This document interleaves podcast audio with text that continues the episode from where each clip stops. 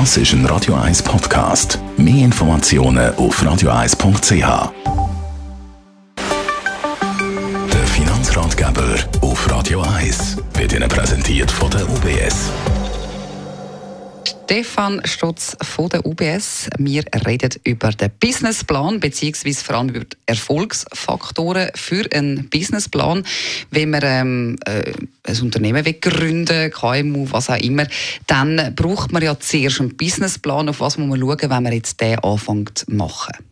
Ja, ein Businessplan der setzt sich eigentlich lesen wie ein spannendes Buch. Und das Buch erzählt die Geschichte von dem Unternehmen. Und äh, wir lesen ja alle gute und gern spannende Bücher. Also ist es auch bei den Unternehmen so, dass natürlich das irgendwie gut verständlich sein, prägnant, kurz und auf den Punkt. Und es sollte spannend sein und überzeugen. Warum überhaupt braucht man einen Businessplan? Ein Businessplan ist, glaube ich, wichtig einerseits für einen selber, also wenn äh, eine Gruppe oder man selber ein Unternehmen gründet, um sich Gedanken zu machen, was wollen wir denn eigentlich ganz genau und welche Ziele setzen wir uns? Und dass wir Klarheit können schaffen oder über unser, ja, unser Unternehmen und unser Geschäftsmodell.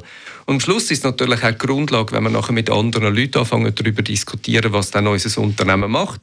Das kann spannend sein, ja, für potenzielle Investoren, also Leute, die Kapital geben in die Firma rein. Kann auch sehr spannend sein, logischerweise für die Banken ist aber auch die Story natürlich, wo man erzählt, ja, also seinen Kunden und seinen Lieferanten oder vielleicht auch eben den Leuten, die dann einmal in diesem Unternehmen würden gerne arbeiten Dann was für Punkte müssen dann überhaupt in diesem Businessplan zwingend drin sein?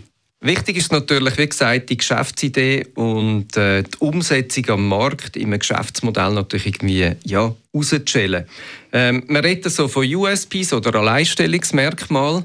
Ähm, ich glaube, das ist gerade wichtig, weil oft ist ja ein Unternehmen nicht allein auf der Welt im Markt drin, sondern es hat Konkurrenten. Und da ist eine wichtige Überlegung, ja, was machen wir denn bei uns besser oder? Was machen wir anders, ähm, dass wenn jemand irgendwie in, in dieser Kategorie etwas einkaufen natürlich auch Chance hat zu sagen, nein, nein, ich gehe eben zu denen, weil die haben wirklich ein super lässiges Angebot. Von der Eckwert her ja, wie gesagt, welcher Markt natürlich, welche Kunden, das kann auch in Geografien gehen, in welchen geografischen Teilmärkten, was für eine Strategie verfolgt man.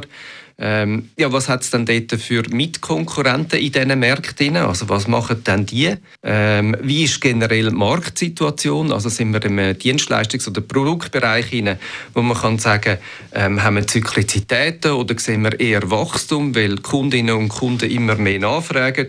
Oder ist es eher ein Verdrängungswettbewerb, wo man sagt, nein, nein, da gibt es schon ganz viel, aber wir kommen mit einer besseren und neuen Idee dann logischerweise geht es darum zu zeigen, ja, wie denn das soll funktionieren Also wie, wie tun wir dann die Dienstleistung oder das Produkt herstellen? Und mit wem schaffen wir zusammen quasi ja vielleicht im Einkauf und auf der anderen Seite auch im Vertrieb. Und dann jedes Unternehmen braucht natürlich auch Kapital. Und dort drin gehört sicher auch ein Abschnitt rein, von wo kommt dann das Kapital? Also wer gibt Eigenkapital oder Fremdkapital, damit das, was wir eigentlich im Plan haben, effektiv kann stattfinden also man muss da irgendwie wirklich auch so einen roten Faden haben und eine Struktur, wo bekommen zum Beispiel Jungunternehmerinnen und Jungunternehmer Hilfe? Einerseits gibt es ganz viele äh, Informationen auf dem Internet. Ähm, da kann man auch viel sich durchlesen. Ähm, dann gibt es Leute, die sind spezialisiert. Da gibt es äh, ganze Organisationen, die mithelfen, äh, ja, ähm, Leute ähm, zu unterstützen, natürlich, die ähm, ein neues Unternehmen oder ein Start-up wollen, äh, gründen und ich glaube, was sich auch lohnt, ist ab und zu mal vielleicht bei der UBS auf dem Internet hineinschauen. Ich glaube, dort gibt es viele Tipps und Tricks. Es gibt Strukturen, es gibt Templates, die man herunterladen kann. Ähm, und sonst läutet man an und findet mit Garantie spannende Personen, die man kann Diskussionen führen kann, ähm, die kann unterstützen genau auf dem Weg zur Unternehmerin oder zum Unternehmer. Besten Dank für alle die Tipps und Infos. Stefan Stutz von der UBS.